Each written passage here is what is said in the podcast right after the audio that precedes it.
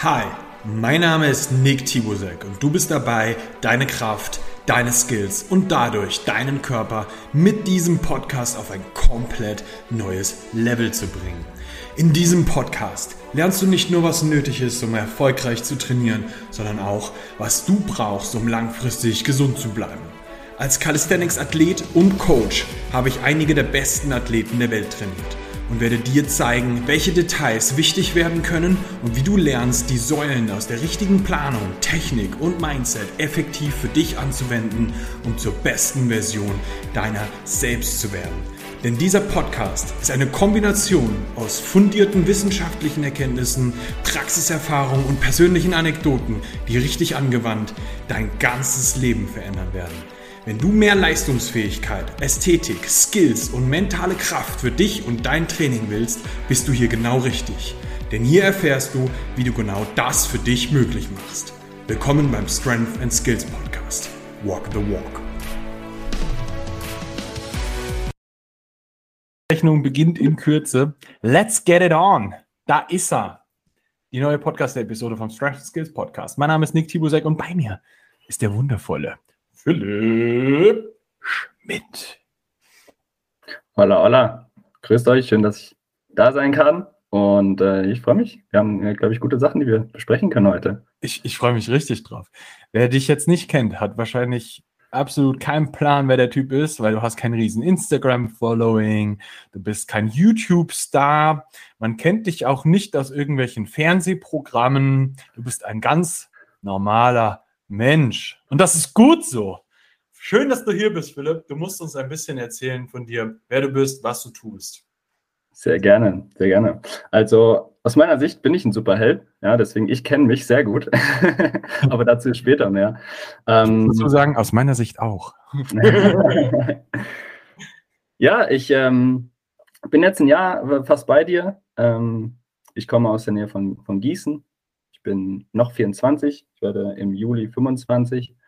Und ja, mein Anfang so war, ich habe Fußball gespielt, ähm, auch gar nicht so schlecht.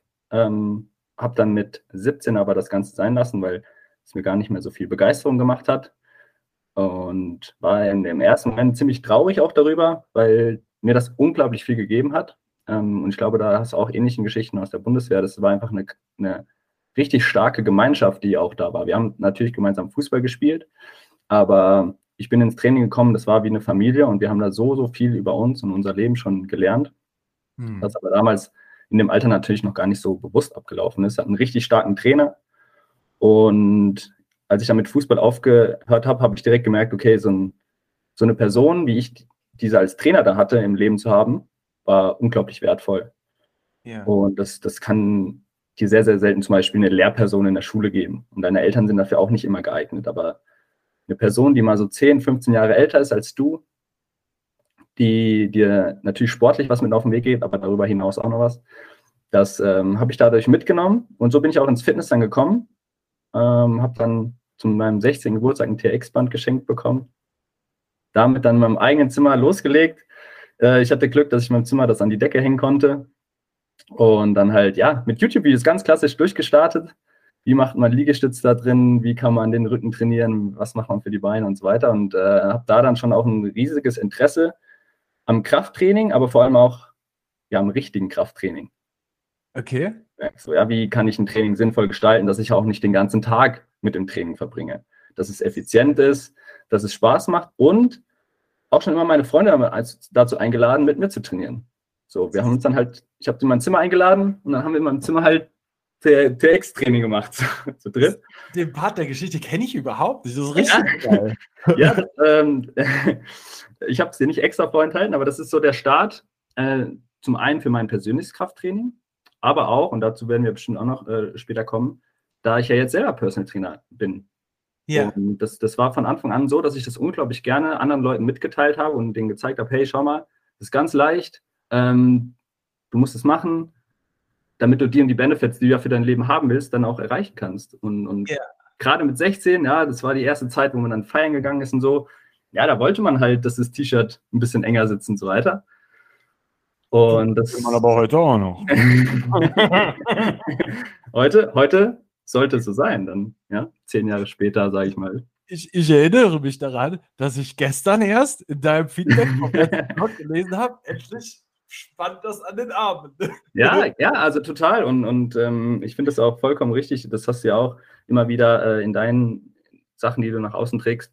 Das ist wichtig, die Optik, ähm, aber aus anderen Gründen, wie man es eigentlich immer denkt.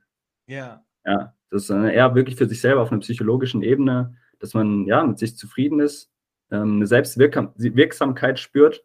Hey, ich habe das und das gemacht für eine längere Zeit und habe das und das erreicht dadurch. Ja. Ähm, äh, genau, und das bringt mich dann auch schon weiter, ja, mit, mit dem TX habe ich dann angefangen. Ähm, dann war ich ein Jahr im Ausland in Ecuador gewesen, ähm, habe dort meine elfte Klasse absolviert und da war auch meine erste, ich sag mal, Fitnessstudio-Erfahrung. Vorher natürlich viel zu Hause gemacht. Ach ja, in, in Ecuador. Cool. Ja. Das war sicher sehr anders hier als hier. Ja, also es gibt, es gibt natürlich dort auch Fitnessstudios, die sehr, sehr den Fitnessstudios hier, äh, ja, so ein klassischen McFit oder so, ähneln. Ja, viele sind natürlich nicht auf so einem hohen Niveau, aber ähm, ja, ganz normale Fitnessstudios. Aber ich war mit meinem Gastbruder in einem Fitnessstudio, im Privat-Fitnessstudio von Mr. Cuenca. Cuenca ist die Stadt, in der ich gewohnt habe. Aber es war nicht der Mr. Cuenca von 2014, sondern von irgendwann in den 70er Jahren. Das ist ja Wahnsinn. ähm, ich, musste, ich musste echt nochmal Bilder davon schicken, weil das, das, das waren halt Handeln, da waren Steine drauf geschweißt und so. Nein. Du hast keine Ahnung gehabt, wie viel die wiegen und sowas. Und damit habe ich dann angefangen, Sachen wie Kreuzheben zu lernen und so. das ist auch ja, das also, und immer noch begleitet von ja, YouTube-Tutorials. Also ich habe wirklich so viel, viel am Anfang über YouTube gelernt.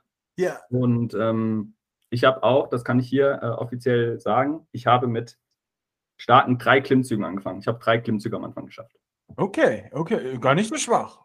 Ähm, gar nicht so schwach, aber wenn man, wenn ich heute mit Menschen spreche, die sagen, ja, du schaffst ja eh deine 20, bla bla bla, das ist so, ja, aber das ist jetzt, äh, ja, das war 2015, ja, das sind jetzt sieben Jahre später. Ja, ja, ähm, ja. Und wenn man ehrlich ist, für einen Mann sind drei Klimmzüge auch, ja, ausbaufähig. Ich habe mit, hab mit null begonnen. Ja. Aber ich verstehe das sehr, sehr gut. Ähm, weil wenn man jetzt als Beispiel nimmt, ich, kennst du noch einen Raffi? ja, ja, ja. Der, der verrückte Dipper, ja, ja. Wer, wer, irgendwie aus der, der Weighted Community kommt, kennt den bestimmt noch. Der, das ist der Typ, der 132,5 gedippt hat. Der hat mir mal so locker flockig erzählt, so, ja, für ihn war das eigentlich schon immer normal, dass er so 15 Klimmzüge geballert hat, weil er ja, ja. so, 15 Klimmzüge. Okay. alles, alles normal hier. Ja, sehr stark, weil ähm, was alles, was, was Liegestütze angeht und dann auch zum Beispiel dementsprechend Bankdrücken, da war ich recht gut. Deswegen hat mir das am Anfang auch äh, ein bisschen mehr Spaß gemacht, würde ich auch sagen, weil wir das im Fußball einfach bis zum Umfallen gemacht haben. Ja, ja ein ja, Abschlussspiel, Gewinnermannschaft macht 30 Liegestütze, Verlierermannschaft, Verlierermannschaft macht 50 Liegestütze oder, oder Sit-Ups oder so. Das waren die Übungen, die wir beim Fußball gemacht haben. Und deswegen, das merke ich auch bis heute, dass ich eher darin gut bin, durch die Sprintleistung im Fußball würde ich aber sagen, meine Explosivkraft, also meine Muscle-Ups zum Beispiel, habe ich daher ganz gut, ja, eine, solide Grundlage mitgenommen, weil ich okay. in der Sprintleistung auch sehr, sehr stark bin. Ja. Klimmzüge oder Rudergeschichten haben wir beim Fußball aber so gut wie gar nicht gemacht. Gar nicht. Hm. Und ähm, das würde ich behaupten, spüre ich auch bis heute in meinem Training. Ähm, aber auch hier, was man nicht mitgegeben hat, kann man sich immer noch auf vielleicht eine härtere Art und Weise, aber man kann es auf jeden Fall noch holen. Hm, 100 Prozent. Ja. Also ich würde sagen, wir sind ja an deinen Pullleistungen auch ganz gut dran. Wobei man da auch wirklich sagen muss, du bist in, in Druckbewegung definitiv deutlich stärker und auch in allem, was mit deinen Beinen zu tun hat, was dann halt wahrscheinlich ja. aus der Sache zu tun hat, dass du halt ein guter Sprinter immer warst ne? und dann dementsprechend eine gute Kraftübersetzung hast. Aber geil. Das ist ja richtig verrückt. Wie, wie ging es bitte? Erzähl mir von diesem Gym in Ecuador. Wie ging es dort weiter? Ja. War der Typ auch so ein Wahnsinniger? Oder habt ihr den ähm, überhaupt nicht bekommen? Also der war dann dadurch, dass er halt, der hatte seine Topleistung in den 70er Jahren und das war dann ja über 30 Jahre später. Der war dann halt, ich glaube, so Mitte 60. Ich hatte selber auch gar nicht so viel Kontakt mit ihm. Und vor allem ich meine, wir haben direkt, ich bin nach Ecuador im August gekommen, wir haben dann, glaube ich, im September oder Oktober dort angefangen. Und da war mein Spanisch auch dementsprechend noch nicht so gut, dass ich ihm da jetzt irgendwie wirklich ja, Fragen stellen konnte, die teilweise schon in mir gebrannt haben, aber da war einfach meine Spanischleistung noch nicht so gut. Und aber die Bilder, ja, nicht nur von ihm, sondern generell die Bodybuilding-Poster, die dann in diesem Raum da hingen und so, das war schon, war schon lustig auch, weil ich grundsätzlich auch bis heute in meiner Arbeit dann eigentlich auch aus diesem Athletischen komme und gar nicht so sehr aus dem Bodybuilding-mäßigen. Ja. Ähm, aber ja, es hat, es hat mir Spaß gemacht. Äh, wir hatten auch das Gym für uns, was ich auch dann sehr gelernt habe zu schätzen. Ja? ja. Weil für mich Training auch sehr was Soziales ist oder sein kann vor allem. Ähm, und das finde ich auch heute spannend. Viele, ja, wenn ich ins Fitnessstudio gehe, haben halt ihre Kopfhörer auf. Da wird kaum geredet, gesprochen miteinander. Äh, man, man guckt sich mal so, man schielt so ein bisschen den anderen mal an oder so. Ähm, aber in diesen normalen Fitnessstudien, Kettenfitnessstudios, ist es weniger so eine soziale Geschichte, ähm, was zum Teil ja gut sein kann, hey, wirklich mal Zeit für sich zu nehmen.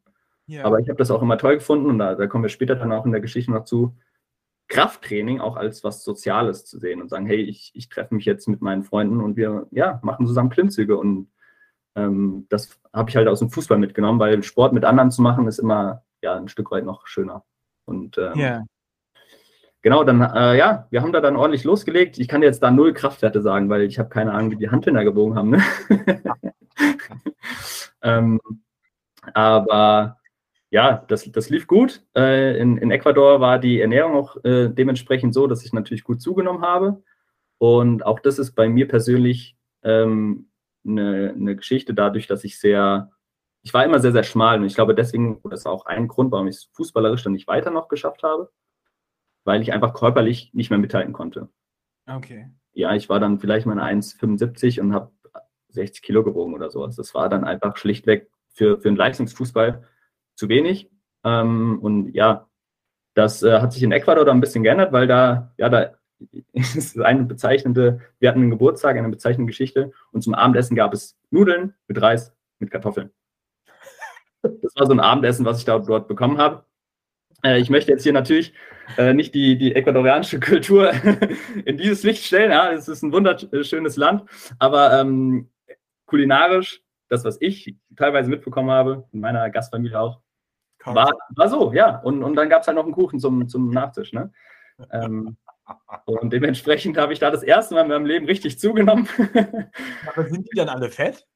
Ähm, sie sind auf jeden Fall nicht so, wie sie sein sollten, gesundheitsmäßig. Ähm, okay. man, man, spürt auf jeden Fall, also gerade in den Städten natürlich, dass es sehr, ich sag mal in Anführungszeichen, amerikanisiert ist. Ja, da gibt es okay. die, die riesen Fastfood-Ketten und so weiter. Ähm, und gerade auf dem Land ist dann die, die Bewegung schon noch höher, ja, weil da gibt es halt sowas nicht. Da ist auch, auch teilweise das Geld wirklich nicht da. Ja, da ist es jetzt auch nicht so, dass Ecuador grundsätzlich ein reiches Land ist. Ja, der Gegenteil ist der Fall. Aber die Bildung, die macht es halt auch am Ende aus und, und die haben halt überhaupt keine Ahnung, was Essen ist und, und was Essen sein kann.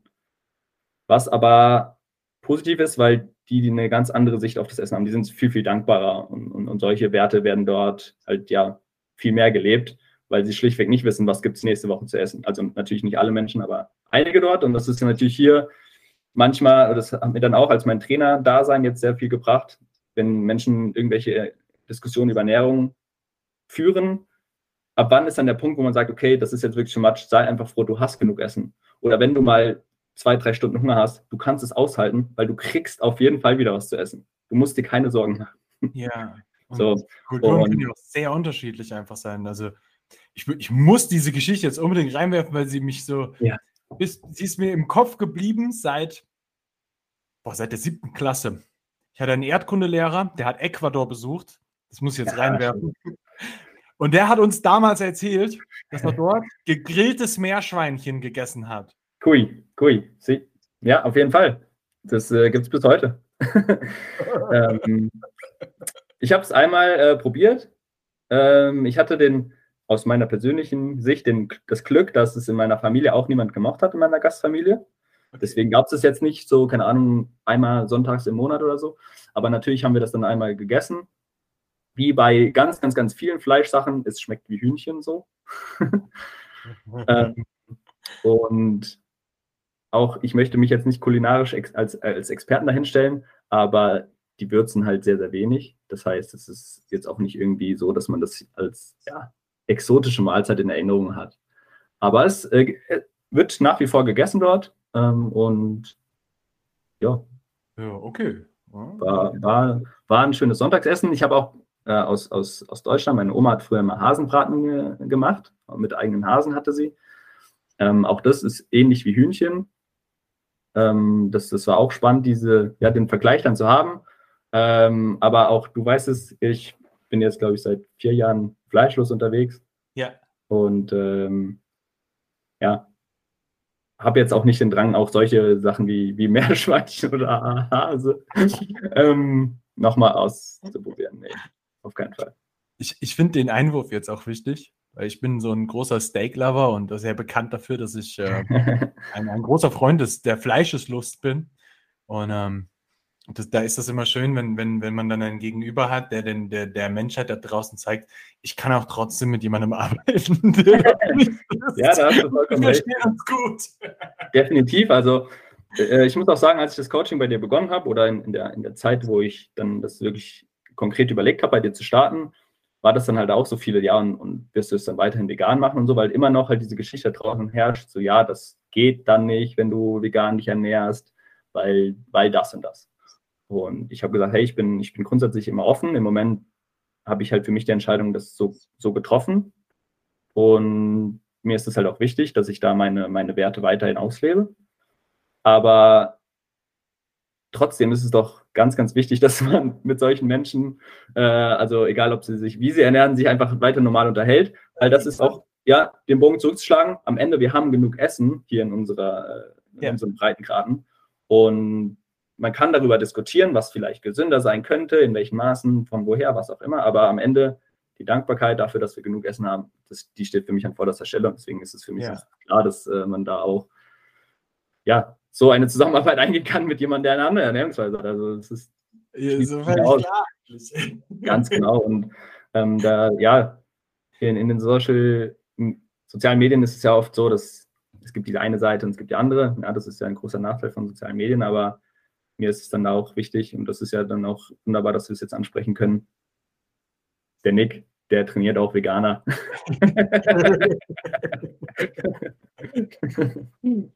das ist okay. Ja. Und die können auch ihre Ziele erreichen. Ja, wir waren sogar schon zusammen Burger essen. Das ja, richtig, richtig. Das, ja, das geht, das geht alles. Aber du hast einen Beyond Meat Burger. Ja. Es ist nicht so, dass ich ihm da gezwungen habe, du musst jetzt ein Fleischpatty. Ganz genau. Und äh, ja, das ist äh, äh, ja neben dem, neben dem Anfängen vom Krafttraining eine weitere Sache, die ich ja aus meinem Auslandsjahr gelernt habe und die mich bis heute sehr, sehr prägt, diese Auslandserfahrung, solche ja. Geschichten. Und ja, um zurück äh, dann auf, auf den Weg vielleicht zu kommen. Ja, klar. Auch im Auslandsjahr habe ich schon ja andere Austauschschüler, die wollten auch ein bisschen fitter bleiben, weil natürlich alle Austauschschüler gemerkt haben, okay, die, die Zahl auf der Waage geht nach oben aber der Look, Look passt nicht dazu. ja, ähm, ja das, das war dann immer, da war ich schon eine Anlaufstelle für, für Fragen, hey, welche Übung kann ich machen und so. Und das, das hat mir schon immer Spaß gemacht. Und dann bin ich zurückgekommen und habe mich dann 2016 im Fitnessstudio angemeldet in Deutschland. Das war in Gießen der, der Sportpoint. Ähm, und ja, durch meine Learnings, ich mag das Training durchaus sozial, aber ich mag es auch, wenn ich meinen Platz habe. Ja. Ja, und, und das war halt im Sportpoint damals für mich mehr gegeben, weil dort, ja, es waren kaum junge Leute da. Ähm, zu den Uhrzeiten, zu denen ich gegangen bin, ähm, waren auch ja, generell nicht so viele da. Das heißt, ich konnte mich einfach ausleben. Und ja, auch Stichpunkt effizientes Training, zwei, drei Übungen im Wechsel zu machen, ja, was wir ja auch hier in meinem Plan bis heute machen. Ja. Ist natürlich in so einer Atmosphäre viel, viel entspannter, anstatt dass sich da immer um ein Gerät oder um eine Langhantel prügeln muss, weil so viel los ist. Ja. Und äh, das, das war dann auch, äh, ja, das habe ich in Ecuador sozusagen gelernt. Hey, das ist ziemlich cool. Und äh, hat dann dazu gebracht, dass ich ins Sportplan gegangen bin, weil Trainingseffizienz für mich immer noch an vorderster Stelle steht. Es, es muss natürlich Spaß machen. Äh, es soll auch hier und da wieder was Soziales sein, aber am Ende soll es effizient sein. Ich will jetzt nicht sechs Stunden am Tag im Gym sein. Yes. zum, zum Arbeiten, zum Coachen kann ich es mir vorstellen, aber nicht zum selber trainieren. okay. Ja. Äh, da, da, du hast aber auch eine, dann von dort ausgehend bist du irgendwann, das weiß ich, irgendwann auch bei Street Workout Gießen gelandet. Ja, richtig. Also das ähm, zur ersten Zeit noch nicht. Ja, zur ersten Zeit war ich dann sehr, sehr im, im, im Langhantelfieber und, und die Grundübungen zu lernen. Und ich weiß noch, ich habe mir dann damals auch, man hatte so eine Gratisstunde bekommen mit einem Trainer dort. Und dann wollte ich, dass er mir vier, fünf, ja, die Grundübungen, ja, und auch die Big Six, die du bis heute auch äh, ansprichst immer wieder. Das waren auch die Übungen, die mich dann am meisten interessiert haben und die ich dann im Fitnessstudio auch, auch lernen wollte. Und kann auch hier behaupten, dass ich in dieser Trainerstunde dann durchweg positives Lob bezüglich meiner Ausführungen bekommen habe. Und das hat mich natürlich dann auch, auch sehr äh, stolz gemacht, weil auch hier spannender Punkt, dass ich immer sehr, sehr, sehr auf die Ausführung geachtet habe. Ja. Und du kannst es jetzt auch aus dem einen Jahr Coaching von mir sagen, manchmal war die Ausführung mit zu viel wert, als dass ich mich hätte steigern wollen oder können. Oh ja.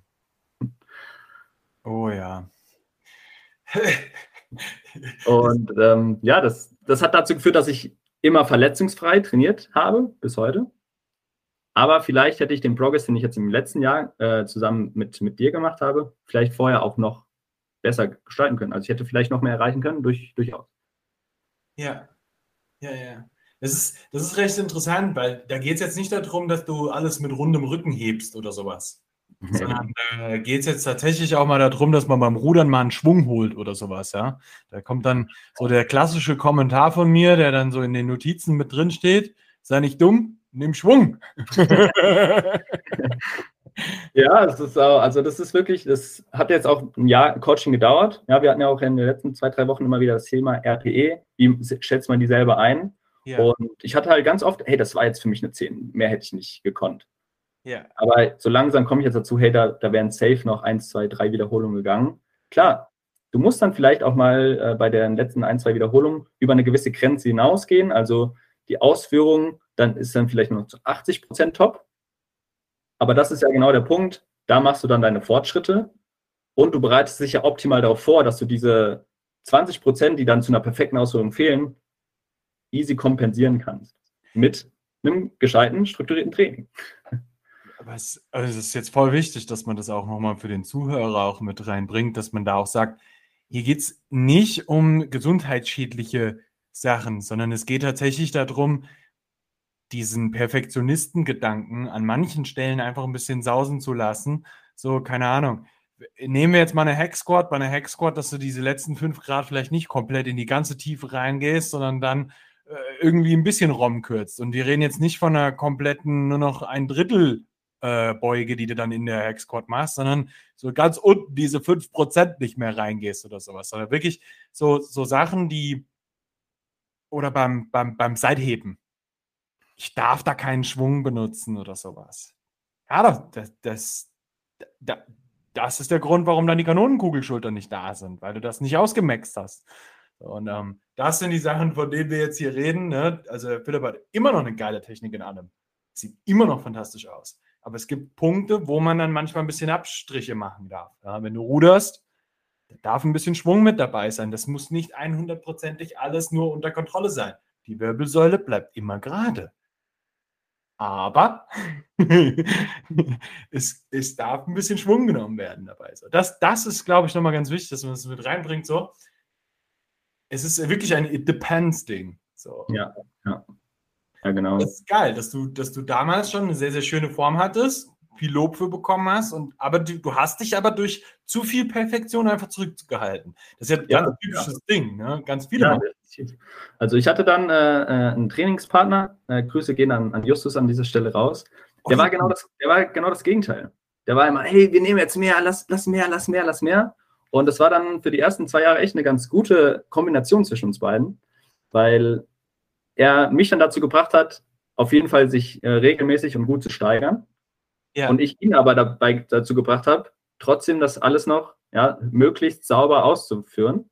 Ja. Und äh, das war in, in der Zeit dann echt eine, eine gute Kombination. Ähm, es hat ultra viel Spaß gemacht. Wir hatten sehr, sehr viel Spaß schon immer im Krafttraining.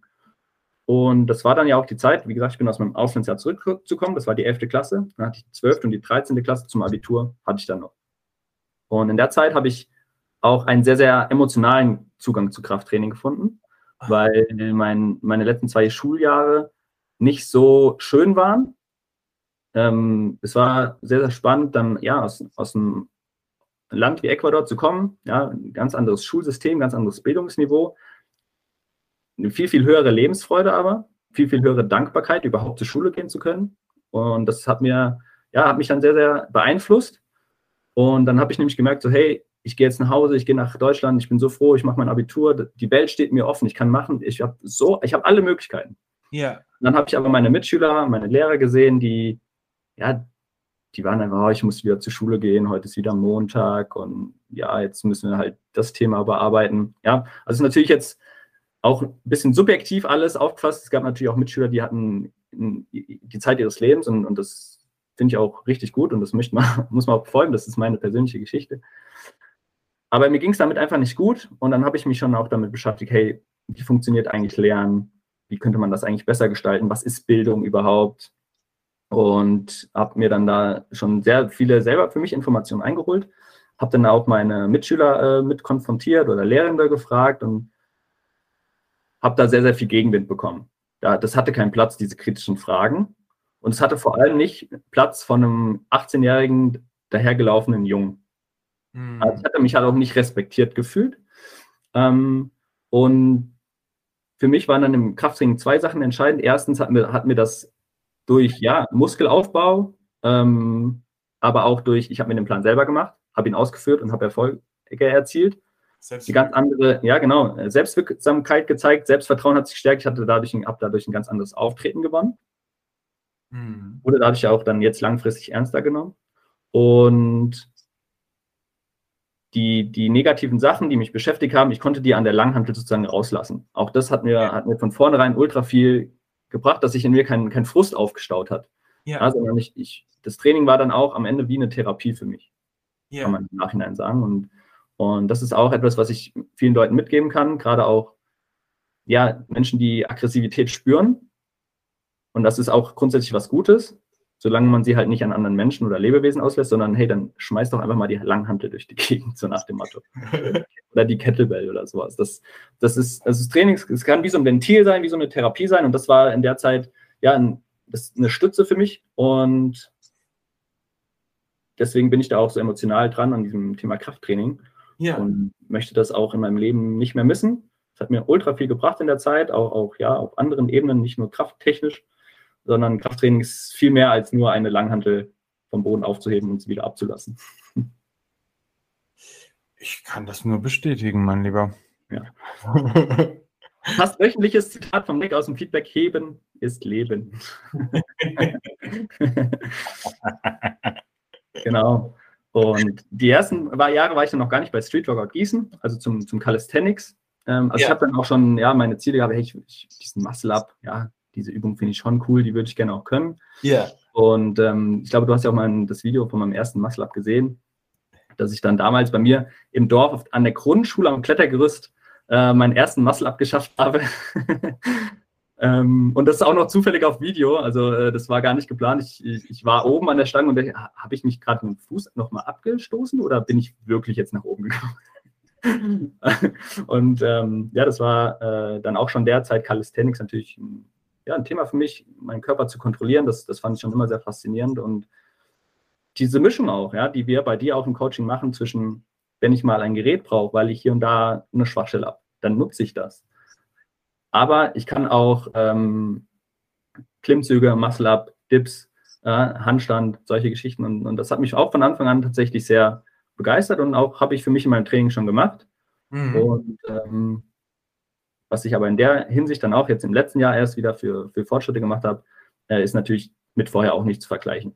Also ich habe mir selber schon ganz gut Pläne geschrieben, aber es ist bei weitem einfach nicht so, wenn das von jemand anderem machen lässt, der in dem Bereich natürlich noch viel mehr Erfahrung hat, Wissen hat und einfach, egal wie gut du selber bist, er ist einfach objektiver, die andere Person. Und dadurch sind die Pläne allein schon besser.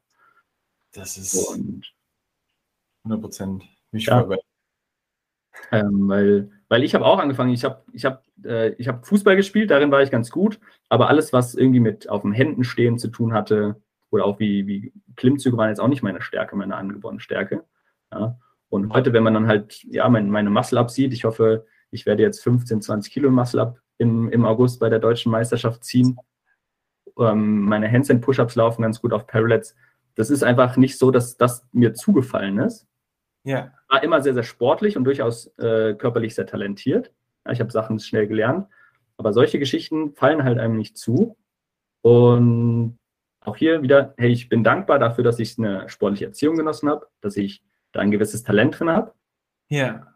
Aber die Arbeit habe ich trotzdem an mir selber reingesteckt. Ja. Hilfe von außen geholt, weil ich da unbedingt besser werden wollte.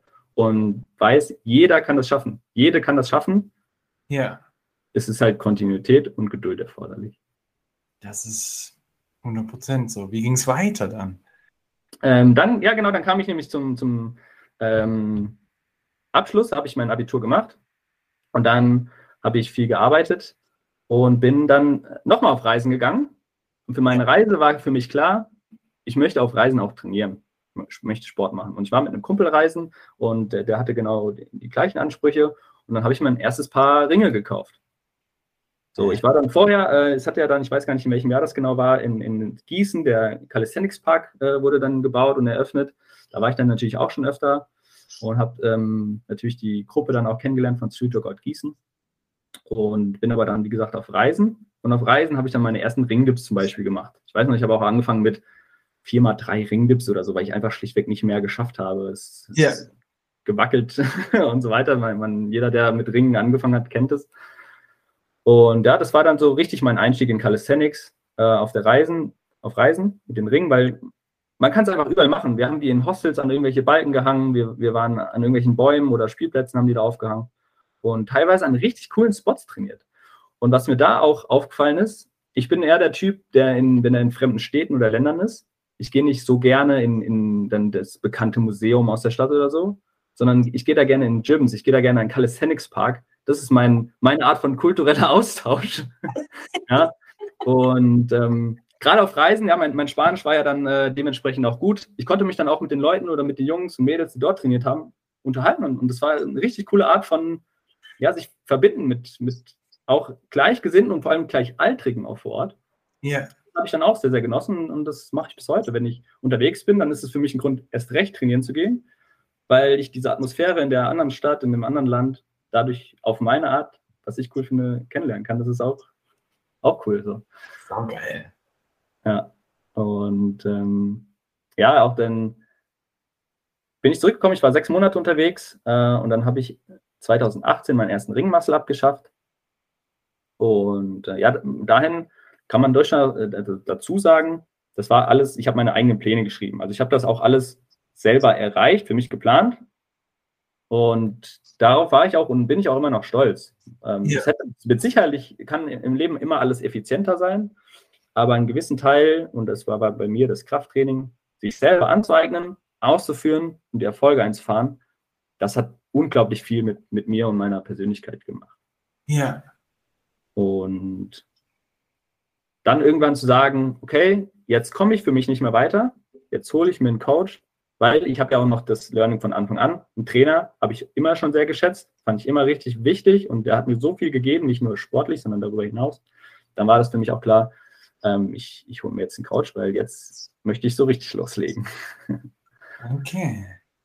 Okay. Hast, hast du dann nochmal mit jemand anderem gearbeitet vorher? Ähm, ja, ich habe äh, natürlich immer mal wieder zum Beispiel mit, mit meinem Cousin, der auch Personal Trainer ist, äh, Pläne geschrieben. Das, das war dann sehr, ja auch athletisch, athletische Pläne, was mir aber auch natürlich sehr zugesagt hat. Und ich habe ja dann auch schon einige Praktikas bei Personal Trainern gemacht und auch auf deren Art und Weise dann trainiert. Und äh, ja, da immer von anderen vielleicht nicht die Pläne direkt schreiben lassen, aber deren Ansätze, deren Philosophie in mein, meine Planung dann übernommen. Ja. Und würde auch sagen, dass es mir sehr, sehr viel gebracht hat. Ja, dann von Anfang an zu wissen, hey, wie kann ich denn auch mit negativen Wiederholungen arbeiten? Ja, weil das ist ja in, in der Kniebeuge, in, beim Klimmzug, überall in allen Übungen kann das unglaublich viel bringen. Ja, und das habe ich recht früh kennengelernt, dieses Prinzip, konnte es für mich anwenden und habe gemerkt, okay, das bringt mir sehr, sehr viel Fortschritt gegenüber anderen, die einfach so viele Raps rausballern, wie sie können zum Beispiel. Ja. Ich sage, nee, dann mache ich lieber vier bis sechs Raps, aber mache vier bis sechs Sekunden halt die negative und so weiter. Das waren Geschichten, die ich von anderen Trainern gelernt habe, die ich dann in mein eigenes Training übertragen habe, was äh, mir sehr, sehr, sehr viel gebracht hat.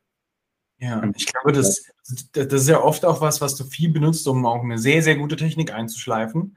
Ähm, was man bei dir halt auch ganz klar sieht, so du bist halt auch schon reingekommen bei uns mit einer wirklich guten Technik in den meisten Sachen. Es gab immer mal das ein oder andere kleine Detail, was man vielleicht noch irgendwo anpassen konnte, so, aber grundlegend, du warst komplett solide unterwegs. War geil. Wirklich. Ja, danke. Und, und das ist, was ich meine, das, das habe ich selber für mich auch gesehen, ja, an, anhand der Feedbacks. Und ja, bin ich stolz drauf. Aber natürlich bin ich jetzt umso stolzer drauf, gelernt zu haben, okay, manchmal ist der Pro Progress auch wichtig.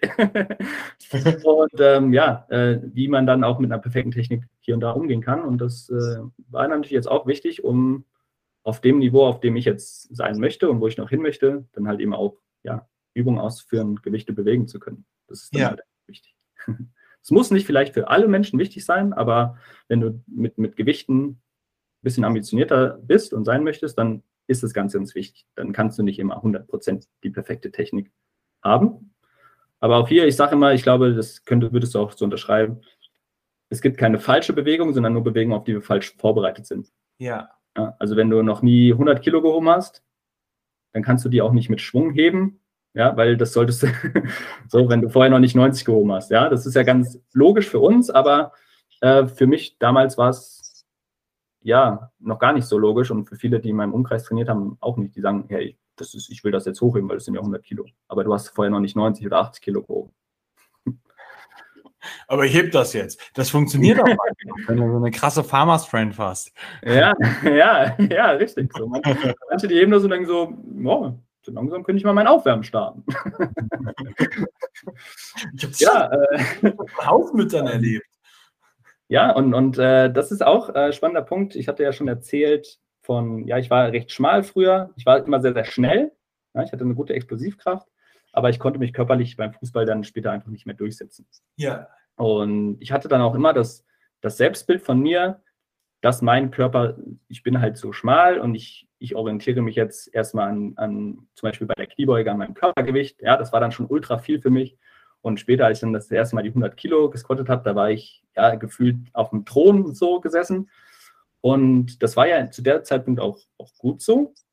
Aber ich habe jetzt erst in den letzten zwei, drei Monaten gelernt, hey, jetzt ist die Zeit, jetzt darf ich mich an anderen Punkten orientieren, in, in dem Fall an anderen Gewichten. Jetzt, äh, ja. jetzt, orientiere ich mich bei der Kniebeuge nicht mehr an den 100 Kilo, sondern jetzt bin ich an dem Punkt, wo ich mich an den 200 Kilo orientieren kann und auch möchte. Und wenn ich sie erreichen will, auch muss. Mhm.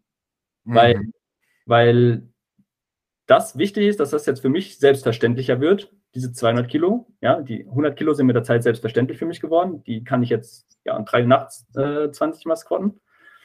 Das war früher halt nicht so. Jetzt ist es selbstverständlich geworden. Jetzt muss ich aber das ändern, dass ich mein nächstes Ziel, was ich für mich persönlich habe, ändern kann. Und das war auch eine sehr, sehr spannende Sache, die ich jetzt im letzten Jahr erst mit dir im Coaching gelernt habe. So, okay, hey, das habe ich jetzt erreicht. Ich bin stolz darauf. Super. Ich möchte für mich persönlich noch weiter. Also darf ich diese, diese Gedanken darum ändern für mich.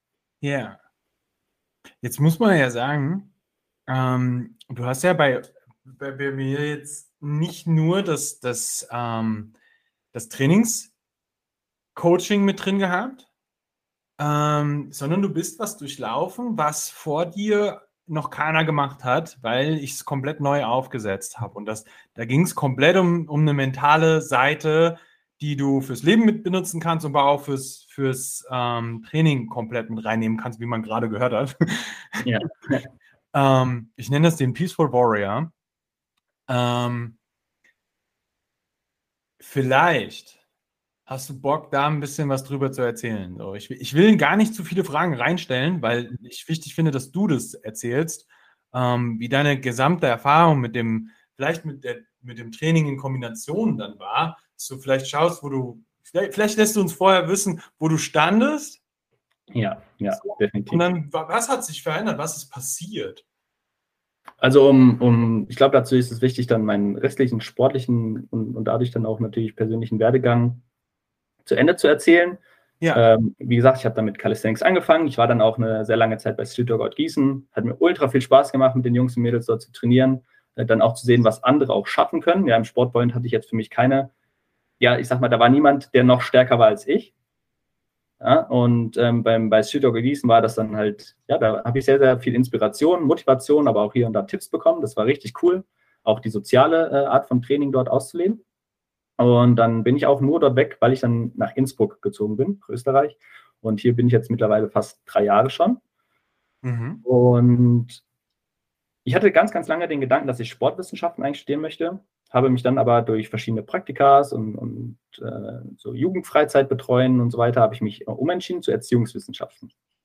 Weil ich gedacht habe, hey, das macht meiner Entwicklung, gibt mir das mehr, weil mit Sportwissenschaften und dem wissenschaftlichen Hintergrund von Training äh, beschäftige ich mich sehr und interessiert mich jetzt schon sehr.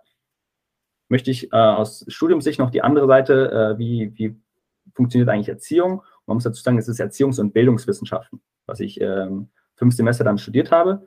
Mittlerweile jetzt aufgehört habe, bevor ich es dann äh, abschließen konnte, weil ich mich jetzt selbstständig gemacht habe. Ich hatte von vornherein schon immer den Wunsch, hey, ich möchte das, was ich durch meine sportliche Laufbahn und auch durch meine sportliche Erziehung vor allem gelernt habe, ich möchte das viel mehr anderen Menschen, vor allem auch Kindern und Jugendlichen, weitergeben.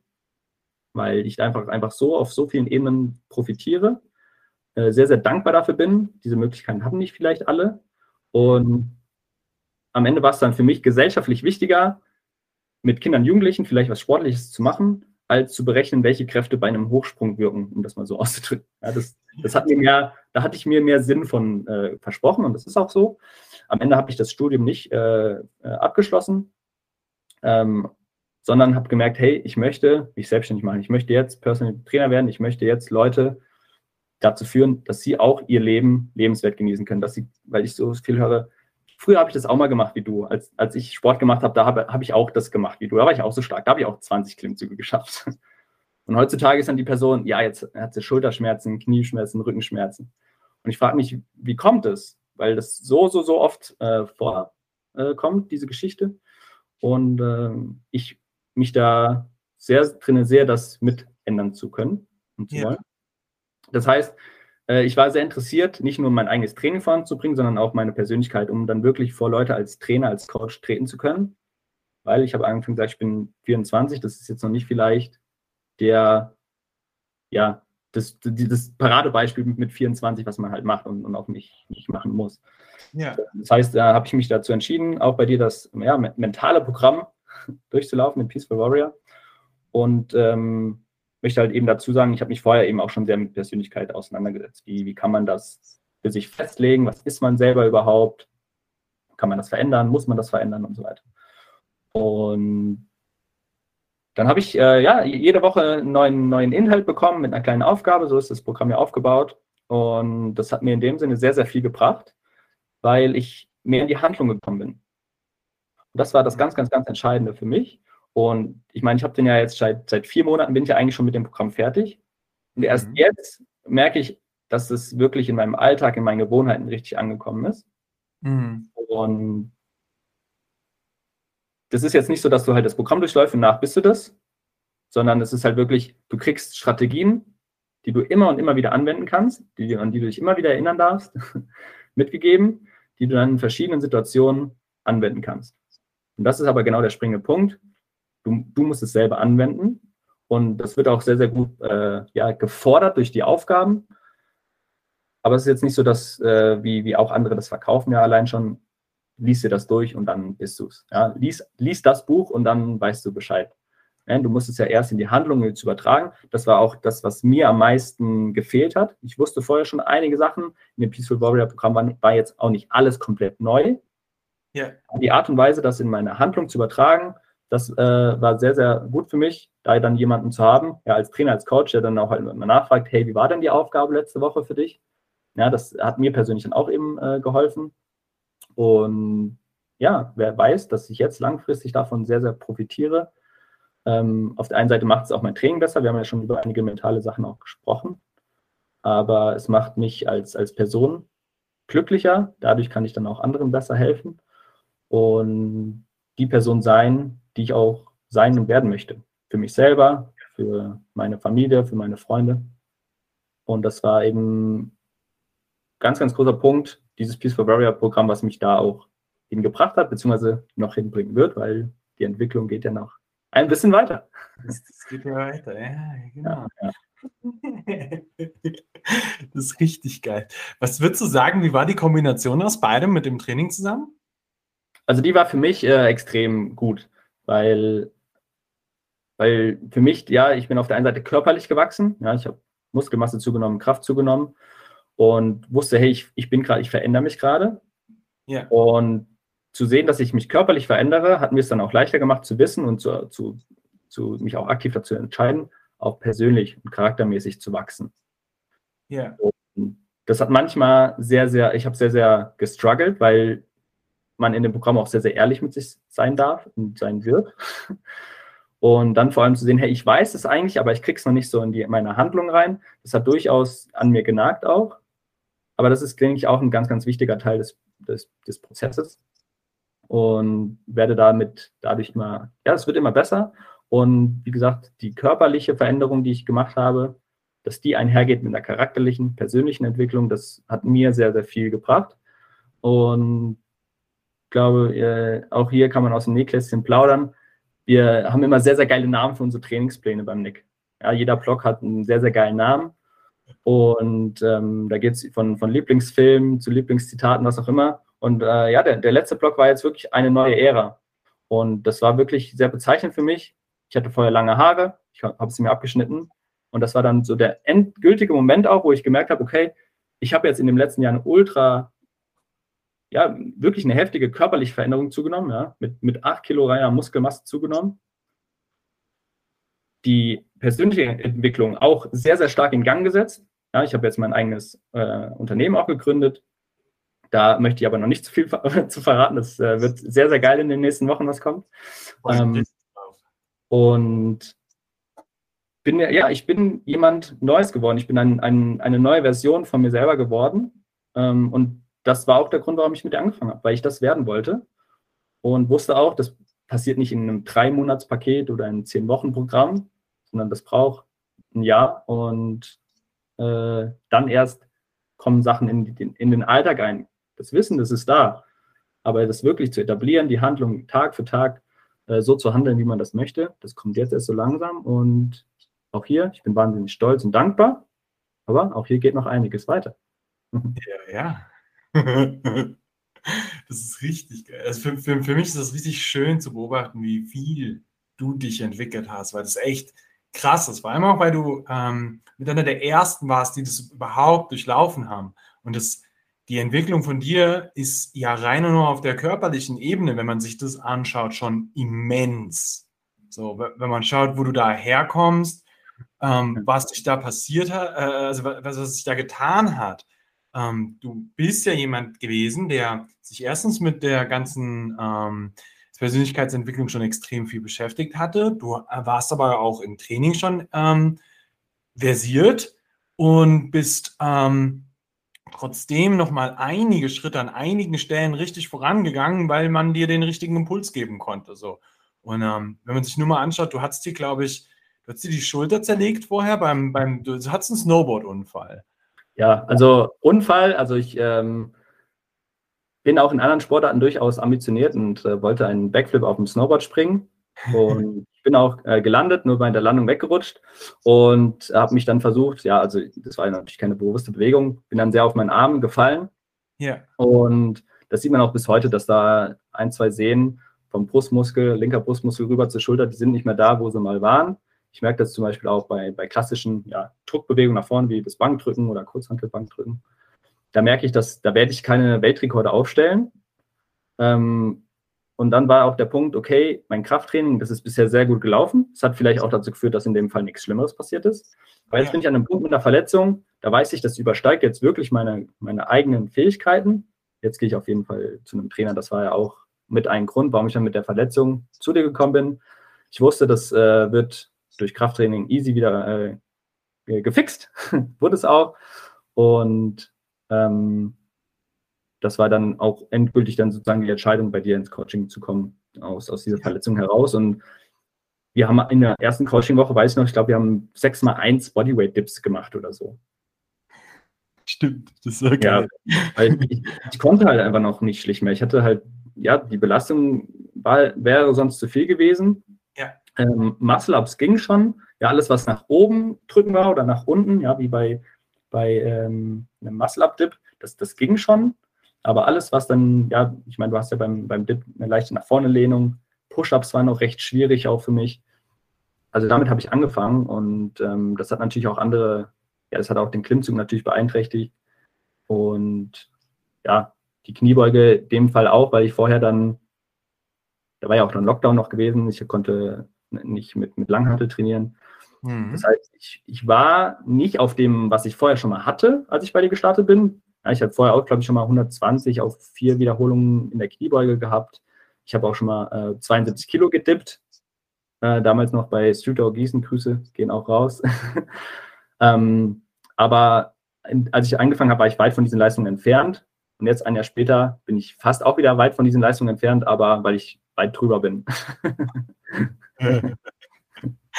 das ist richtig geil. Was, ja. Hau mal bitte ein paar Zahlen raus, wo du vorher warst und was dann am Ende an Zahlen für dich rausgesprungen ist, was du gelernt hast. Also als ich angefangen habe, äh, war ich, wie gesagt, in der Verletzung, aber grundsätzlich habe ich vorher schon mal einen 5 Kilo Muscle Up geschafft. Das war dann letzten November in meiner Competition 13,75. Ja. ja. Und ja, wie, äh, wie, vorhin auch schon mal kurz gesagt, möchte ich jetzt auf 15 bis 20 auf jeden Fall im August in der deutschen Meisterschaft gehen. Im Dip war mein Rekord 72, den habe ich auch letztes Jahr im November schon geknackt trotz der Verletzung, ja, wie gesagt, wir haben, wir haben im Juni gestartet, im November war die Competition und da habe ich 75 Kilo gedippt, also von einem Bodyweight-Dip auf einen 50 Kilo Dip. Ähm, Im im Chin-Up hatte ich vorher die 50 Kilo und da ähm, bin ich jetzt bei, im Wettkampf hatte ich im November 55 geschafft, die 60 knapp gefailt. Ich denke, die werden aber jetzt auch mindestens fallen. Und in der Kniebeuge, ich glaube, da haben wir den größten Fortschritt gemacht. Da war ich, als ich das Coaching gestartet habe, bei 80 Kilo auf vier, fünf Wiederholungen und bin ich jetzt bei 145 auf fünf Wiederholungen. Hm. Ja, und dann, das, das, sind die Competition Lifts, ja, äh, aber natürlich auch Kreuzheben habe ich äh, mein, mein doppeltes Körpergewicht äh, gehoben auf vier Wiederholungen im, im Sumo Deadlift. Und das ist natürlich auch eine immense Steigerung. Ich hatte vorher schon mal einen 160 Kilo Conventional Deadlift, ja. den ich geschafft habe, vor der Verletzung auch noch. Ah ja, auf eine Wiederholung und jetzt hebe ich nochmal äh, fünf Kilo mehr auf fünf Wiederholungen oder vier Wiederholungen. Das ist dann auch ein ganz, ganz großer Schritt gewesen. Ja. Das ist richtig geil. Jetzt müssen wir über deinen Handstand-Push-Up reden. Oh, stimmt, ja, klar, den habe ich. der, der ist so selbstverständlich geworden, der ist fast untergegangen.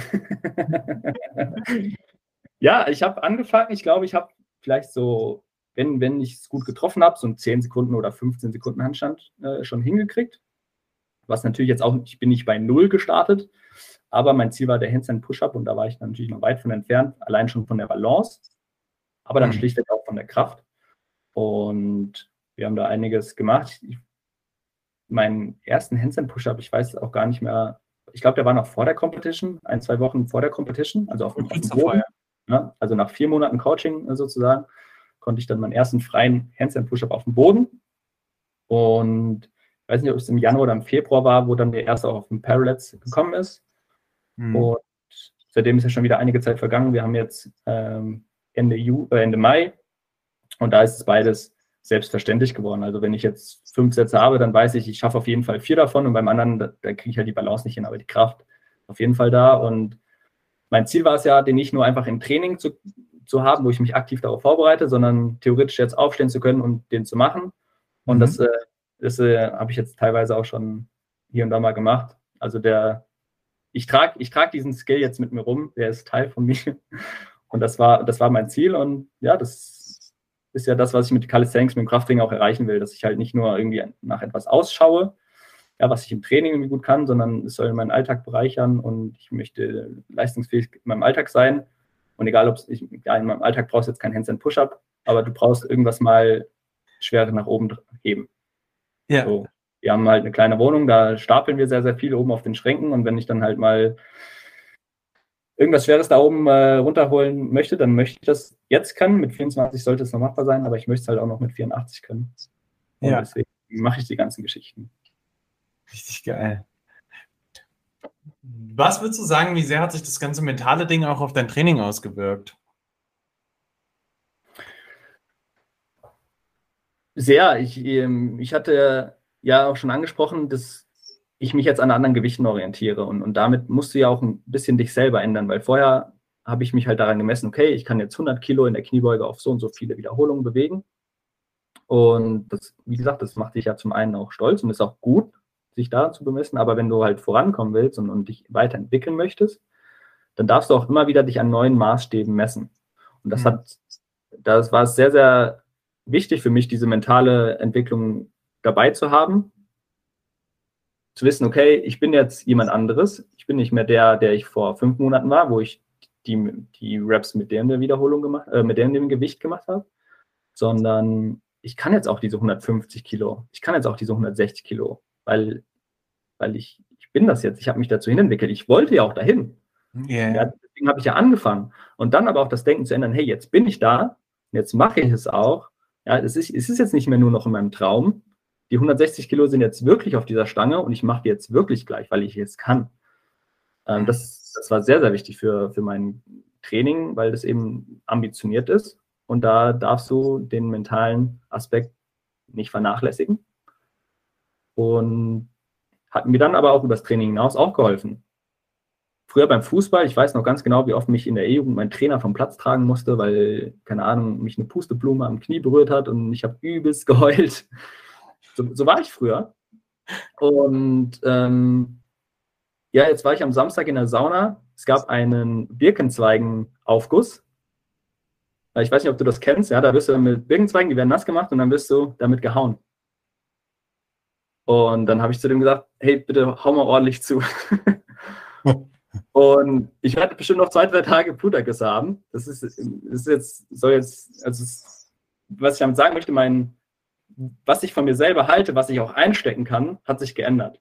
Das wollte ich ändern, weil ich entsprechende Leistung im Training, aber auch in meinem Alltag, in meinem, in meinem Beruf auch bringen möchte. Deswegen kann ich jetzt nicht mehr die Person von früher sein, die bei jedem, ich sag mal ganz schlicht, kleinen Scheiß sich rumheult. Ja. Sondern, nein, das bin ich nicht mehr. Ich bin jetzt jemand anderes. Ich bin älter geworden. Ich bin mehr dahin, wo ich sein will. Und das ist Teil davon, dass ich jetzt nicht mehr mich beschwere, nicht mehr rumheule, sondern das jetzt mache, weil ich es wollte. Und das war sehr, sehr wichtig für mich. Und hat im Training konnte ich das super üben, um es dann auch auf andere wichtige Bereiche in meinem Leben zu übertragen. Das ist, das ist richtig geil, dass du, dass du diese Transferleistung auch geschafft hast vom Kopf her. Das ist, also ich, ich feiere es richtig ab bei dir, dass du das machst einfach so. Ähm, das finde ich, find ich extrem schön. Jetzt finde ich auch immer wichtig, wie, inwieweit hat das vielleicht noch so dein, dein normales oder auch privates Leben sonst beeinflusst, dass du im Training anders unterwegs bist ähm, oder auch dich einfach ähm, als Persönlichkeit weiterentwickelt hast? Ich hatte ja vorhin angesprochen, dass Krafttraining auch immer was Soziales sein kann und auch großen Teil was sein soll ähm, durch, durch mein Training jetzt hier in Innsbruck, ja, um Innsbruck kurz zu beschreiben, hier ist halt der Studentenvibe, äh, man geht, es ist sehr, sehr viel Bergsport. Wenn gutes Wetter ist, sind alle draußen, da ist niemand am Lernen, weil es ist halt gutes Wetter, man kann so viel machen. Das ist der Innsbruck-Vibe, auch der, der Studenten-Vibe, in dem ich ja drinne war. Und als ich dann ins Coaching gegangen bin, dann wusste ich, ich trainiere jetzt alleine. Ich habe dann auch das Gym gewechselt, weil ich im anderen Gym, wo ich äh, vorher trainiert und gearbeitet habe, auch bestimmte Übungen nicht so machen konnte, wie ich sie dann auf dem Niveau machen will. Und dann war für mich klar, nee, jetzt werde ich immer für mich alleine trainieren. Aber das ist es mir wert, weil ich will halt weiterkommen. Okay. Und ähm, vorher, es war ja dann auch während der Corona-Zeit, als ich bei dir angefangen habe, ich habe sau viel mit einem guten Freund von mir trainiert zu Hause. Ich habe mir eine eigene Dipstation aus Holz gebaut und so. Das waren ultra coole Trainingssessions, die wir hatten, ja, weil man, man konnte nichts anderes machen und wir haben dann halt daheim Handstand geübt und, und sämtliche Sachen. Ich habe mir dann auch Kettlebells organisieren können.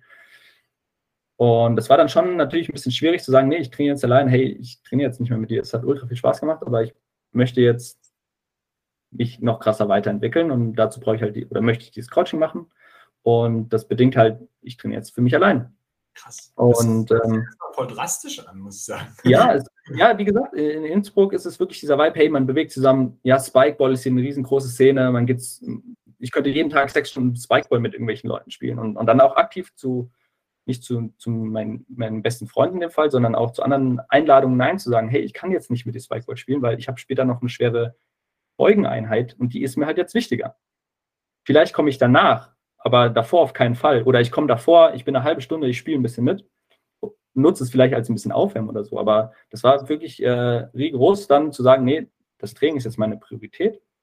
Auch wenn ich mal wegfahre, ja, ich, ich habe durch mein Auslandsjahr Freunde in, in der Schweiz, äh, in Deutschland verteilt und so.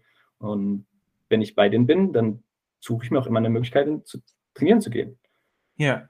Ja, ich weiß, wir haben, ich war ja auch zwei Wochen in Frankreich gewesen letztes Jahr und dann haben wir mir halt Pläne geschrieben, dass ich da auch trainieren kann. Ja. Wenn ich meinen Freund in Leipzig besucht habe, dann bin ich da auch ins Gym und so weiter und habe dann halt auch die, die Kosten auf mich genommen und auch zu meinem Freund gesagt, hey, ich weiß, es ist jetzt sein Geburtstag, aber bei mir steht halt ein Training an. Ich bin abends bei der Feier dabei, aber vorher gehe ich ins Training. Aber du bist jetzt eingeladen mitzukommen. also das war natürlich schon äh, manchmal schwierig, ja, auch ähm, dann meinen, meinen Freunden oder auch meiner Familie dann zu sagen, ich war mit meinem Vater auf Fahrradtour und wir waren in Bremen und dann war es für mich klar, ich gehe an Calisthenics Park und mache meine Oberkörpereinheit. Ähm, auch wenn wir dann danach mehr in die Pedale treten müssen, um unser Ziel für den Tag noch zu erreichen. Das, und, das, das klingt total krass jetzt. Äh, so nach, nach so, ey, du musst dein Leben voll einschränken. ja, ja, ähm, nee, man muss dazu sagen, ich wollte halt diese Competition mitmachen. Ähm, ich habe auch natürlich einiges an Geld für das Coaching bezahlt. Das heißt, für mich war klar, ich will das Beste dafür rausholen. Mm. Und, und möchte auch, ähm, das war keine Einschränkung von mich, weil mich hat dieses Training halt bereichert.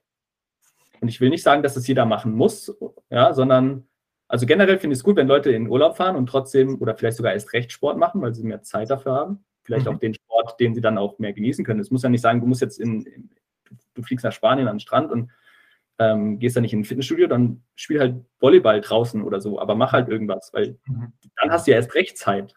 Ja, ja. ähm, und ja, das war für mich klar. Es hat durchaus für einige Einschnitte im Leben gesorgt und auch für manche Diskussionen, ähm, auch, mit, auch mit meiner Freundin manchmal. Das habe ich auch immer verstehen können oder verstehe es bis heute, weil das ist für mich halt Leistungssport, den ich jetzt mache, den, mach, den ich machen möchte. Mir ist es wichtig. Und dann nehme ich das in meine Pläne mit ein, egal wo ich hinfahre. Kann, ja. ich, da, kann ich da das Training machen, was ich machen will. Und das ist aber auch das Entscheidende, warum ich dann am Ende auch Ziel erreicht habe. Weil so viele, die, die fahren dann weg und die wollen eigentlich ihren Handstand-Pusher erreichen, aber dann sind sie nicht, sind sie unterwegs und dann haben sie keine Zeit oder sie haben Rückenschmerzen und dann ist aber gerade zu viel Arbeit, sie konnten ihr Training nicht machen. Ja, dann willst du halt anscheinend diese Rückenschmerzen mehr haben als dass du dich halt auch mal in einer stressigeren Situation oder in einer bequemeren Situation aufraffst, um deine Aufgaben im Sinne von Training zu erledigen. Das, ja, das, ich glaube schon, dass es, wenn es jetzt jemand hört, der, der äh, den Gedankengang noch nie gedacht hat, dass er das erstmal krass findet. So. Aber auf der anderen Seite, du bist halt committed deinen Zielen gegenüber und dann bereit, diesen, diesen Preis dafür zu zahlen. Das, das genau. finde ich crazy, weil ich meines Wissens nach dir den, also das habe ich nie zu dir gesagt. Nee, nee. Also ich weiß, wir hatten einmal, da bin ich von der Fahrradtour nach Hause gekommen. Wir waren den ganzen Tag in irgendwelchen Regionalzügen unterwegs. Wie gesagt, wir waren in Bremen mit, dem Regional, mit der Regionalbahn. Ähm, sind wir nach Gießen. Ja, ich glaube, wir waren da zehn Stunden unterwegs oder so. Ja. Und ich hatte abends, ich hatte partout keinen Bock ins Training zu gehen. Und dann habe ich dir geschrieben, hey du, ich weiß nicht, ob ich es heute noch packe. Und du sagst einfach so, krieg deine Einheiten rein. Und dann bin ich gegangen und ich hatte eine sehr, sehr geile Einheit. Und auch das, solche, solche kleinen Momente, dann liegst du halt abends im Bett und bist halt nochmal eine Portion stolzer und zufriedener mit dir, weil du es gemacht hast, weil du weißt, hey, ich, das ist mir wichtig, ich habe mir das eigentlich vorgenommen. Und dann war ich jetzt auch so ehrlich zu mir, zu sagen, nee, auch an solchen Tagen muss ich dann mal machen. Man darf, ich, ich, ich gebe dir völlig recht, man darf unterscheiden, ist es jetzt ein ambitioniertes Ziel wie ein Wettkampf geht es dir vielleicht wirklich, möchte ich schmerzenlos werden, dann musst ja. du auch an solchen Tagen deine, deine Arbeit erledigen in dem Sinne. Ja. Willst du jetzt einfach halt für deinen Alltag fit sein, willst du dein Leben genießen, dann ist es natürlich eine ganz andere Geschichte. Ja? Dann bist du ja schon den ganzen Tag unterwegs gewesen und dann ist es auch gut, sich abends nochmal, in dem Fall jetzt vielleicht mit meinem Vater hinzusetzen und nochmal ja die Reise rekapitulieren zu lassen. Das ist in dem Sinne dann viel, viel wichtiger als geh jetzt noch ins Training. So. Ja. Wenn du aber aus dem Schmerz rauskommst, würde ich sagen, und das ist ja viel Menschen, mit denen ich zusammenarbeite auch, Ja. ähm, dann muss denen klar sein, ich werde das auch nur dann los, wenn ich auch wirklich regelmäßig daran arbeite. Ja. Weil mein Schmerz, der ist immer da. Ja. Und deswegen musst du auch immer daran arbeiten. Okay, und das war für dich, war das quasi dein innerer Schmerz? den Ja, du- genau. Ich wollte, ich, gesagt, ja, genau. Ich will Ja. daran arbeiten. Ja, genau. Genau. Ich will, ich will diese Verletzung so schnell wie möglich komplett hinter mich lassen. Ich will diesen Wettkampf mitmachen. Mhm. Ja. Weil ich wusste, ich habe diese sechs Monate Coaching. Ich war dabei, mir ja dann auch schon die nächsten sechs für mich selber zu finanzieren, aber das war noch nicht ganz sicher. Und ich wollte aus für diese sechs am meisten rausholen. Dass, wenn Ja. ich weiß, das Coaching wäre nach sechs Monaten wieder beendet, ich habe alles reingegeben. Und ich hätte mich am Ende geärgert, wenn ich gesagt habe, ja, da war ich zwei, drei Mal nicht trainieren, weil ich war ja im Urlaub. Das, ich, hätte das, ich hätte mich für mich sehr geärgert. Das ist crazy, weil du an dem Punkt halt auch wirklich einfach ganz hart deine eigene Integ- Integrität verfolgt hast. So, weil du ja für dich entschieden hast, dass du es willst. Genau, genau. Und das hat, es hat manchmal für Diskussionen gesorgt, die ich auch verstehen kann, weil nicht alle können das verstehen, wenn, wenn mir jemand Leistung. Ich mache das ja alles freiwillig, ich kriege ja nicht mal Geld dafür. So, ja, bei einem Fußballprofi könnte man ja noch argumentieren, ja, der kriegt ja Millionen dafür. Nee, ich kriege gar nichts dafür. Ich bezahle sogar noch Geld, um an diesen Wettkämpfen teilzunehmen. So nach dem ja. ähm, deswegen kann ich das verstehen für, für Ausstehende, die das nicht so machen, die auch nicht diesen Leistungssport-Hintergrund vielleicht haben. Ähm, es ist dann auch schwer für die klar zu machen. Aber für mich ist es halt wichtig, und das ist ja auch dann Part von dem mentalen Programm gewesen, vom Peaceful Warrior, ja, ehrlich zu sich zu sein. Die Integrität, du wolltest das, du hast auch die Verantwortung über dich. Und Mhm. wenn du deine Ziele, wenn du den und den das Ziel erreichen willst, jetzt im, im, Wettkampf oder du möchtest dem die Schmerzen loswerden, dann bist du auch die Person, die dafür sorgen muss. Ja. Das kann kein Trainer für dich machen, das kann kein Therapeut für dich machen, du bist es. Und auch das war jetzt ein Learning, was hab das habe ich durchs Training gelernt. Und jetzt gerade ganz, ganz, ganz entscheidend auch für, für meine Beziehungen, für meine Freundschaften und auch für mein Unternehmen anwenden können. Ich will dieses Unternehmen haben, ich will das so und so haben und deswegen muss ich auch dafür sorgen. Mhm. Mhm. Ja. Ich will mein Leben, ich will die Beziehung zu meinen Eltern so haben, deswegen muss ich meinen Teil dazu beitragen. Ich möchte die Beziehung zu meiner Freundin so haben, deswegen muss ich das auch so machen. Mhm. Und gepaart mit dem, was ich am Anfang angesprochen hatte, früher war ich immer, ja, der Schiri, der Ball war zu rund und, und solche Geschichten. Habe mich über wirklich alles beschwert. Ähm, und das, das konnte ich sehr gut, denke ich, für mich ändern. Das kommt manchmal noch hoch. Das, ist, das passiert Ja. manchmal, das ist, das ist ganz normal. Aber langfristig spüre ich durch das Coaching, durch das Programm, durch das ambitionierte Krafttraining, bin ich da auf einem sehr, sehr guten Weg. Ähm, aber auch hier, es geht noch einiges. Da geht noch, ja, da geht noch einiges. das finde ich mega. Das, also man muss jetzt sagen, so der, der, der Podcast geht jetzt schon knapp, ich glaube sogar schon ein bisschen über eine Stunde. Ich könnte dir ewig noch zuhören, weil es Weil's, weil's, weil ich das grundsätzlich, weißt du, ich, ich höre das voll gerne, wenn Menschen eine geile Entwicklungsgeschichte haben ähm, und einfach auch viel von ihren Learnings mitteilen. Du, du hast ja gemerkt, so, ich habe fast nicht gesprochen so und habe dich komplett sprechen lassen, weil ich das so wichtig finde, dass, dass Menschen dann auch ihre Geschichte, ihre Learnings mitteilen und du hast so viel ähm, mitbringen können. Würdest du sagen, du hast so drei Punkte, wo du sagst, so, das sind so die größten Sachen, die du gelernt hast im, im, im letzten Jahr? Definitiv. Also zum einen das Thema Identität. Ja, das habt ihr auch in eurem anderen Podcast äh, wieder besprochen. Das ist auch ein großer Teil im Peaceful Warrior. Du musst selber die Art und Weise, wie du über dich selbst denkst, ändern, weil dann findet erst richtig Veränderung statt. Ja, du hast vielleicht eine Veränderung im Außen. Ja, ich kann jetzt zum Beispiel nicht mehr nur einen Bodyweight Muscle Up, sondern ich kann auch einen mit 20 Kilo. Aber das musst du selber auch erstmal von dir denken, dass du es dann wirklich schaffst. Im alltäglichen Leben ist es vielleicht so, viele Menschen sagen, ich habe Angst vor anderen Leuten zu sprechen. Dann musst du aber von dir selber das immer und immer wieder üben, wenn du das ändern möchtest. Und dann irgendwann auch selber von dir zu behaupten, ich bin gut, vor anderen Leuten zu sprechen. Und dieses Gut kannst du in dem Fall auch selber bestimmen, was gut für dich ist. ist gut schon, hey, du traust dich. Es kommt manchmal noch ein Äh oder du stotterst oder vergisst was. Das kann ja trotzdem gut sein, weil es ist halt normal. Und das musst du für dich selber ändern, damit du die Person dann auch wirst, die du sein möchtest. Ja. Ja, das war, glaube ich, das, das Allergrößte. Ähm, zweiter Punkt ist, es hat mir einfach sehr krass gezeigt, wie wichtig Kontinuität ist. Mhm. Und wie wichtig es, wenn du in einer Sache besser werden möchtest, sei es im Training, die Kniebeuge, sei es im, im Unternehmerischen, das Marketing, du musst es immer und immer und immer wieder machen. Die gleiche Sache tausendmal, zehntausendmal üben, dann wirst du darin besser. Und das auch regelmäßig. Also es lohnt sich nicht jetzt, das mal jede zweite Woche, dann manchmal jede dritte Woche, immer hin und wieder mal. Nein, du musst es wirklich bei manchen Sachen jeden Tag, bei manchen Sachen zwei, dreimal die Woche dranbleiben. Und das ist auch der größte Punkt, den ich beobachte, dass Menschen im Training auch nicht vorankommen, weil sie hin und wieder mal das trainieren, dann können sie mal wieder nicht, dann machen sie lieber mal was anderes. Und das ist ja auch alles gut. Das ist da, regelmäßige Bewegung am Ende ist ja noch viel, viel besser.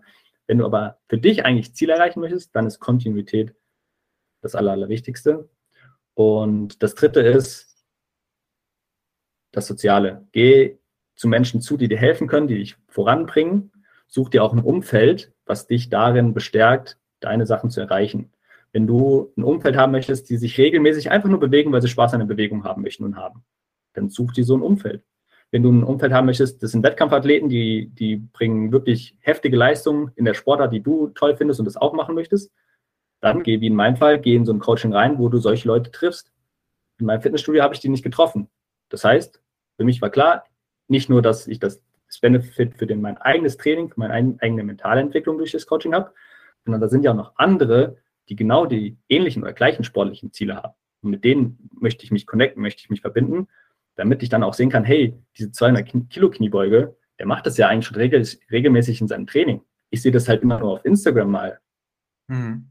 Ja, das wird dann dadurch auch viel, viel echter, viel, viel greifbarer für mich und macht am Ende auch viel mehr Spaß. Sachen zu machen mit anderen Menschen macht am Ende viel mehr Spaß als alleine. Und wir Menschen lernen auch nur durch andere Menschen. Ohne andere Menschen wären wir nichts. Mhm. Und das ist ganz, ganz wichtig, hier sich auch dann auch, und da sind ja online-mäßig heute viele, viele Möglichkeiten, das dann auch zu nutzen, zu sagen, aktiv, welches Umfeld, in welches Umfeld möchte ich rein. Das heißt ja nicht, dass du alle jetzt deine Freunde irgendwie sagen, ja, ciao, goodbye, ich möchte jetzt das machen. Ja.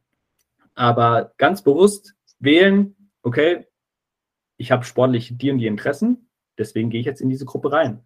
Ja, wenn ich Capoeira machen möchte, dann gehe ich zu einer Capoeira-Gruppe, weil die, die, machen das halt. Ich mache das nicht alleine in meinem Wohnzimmer.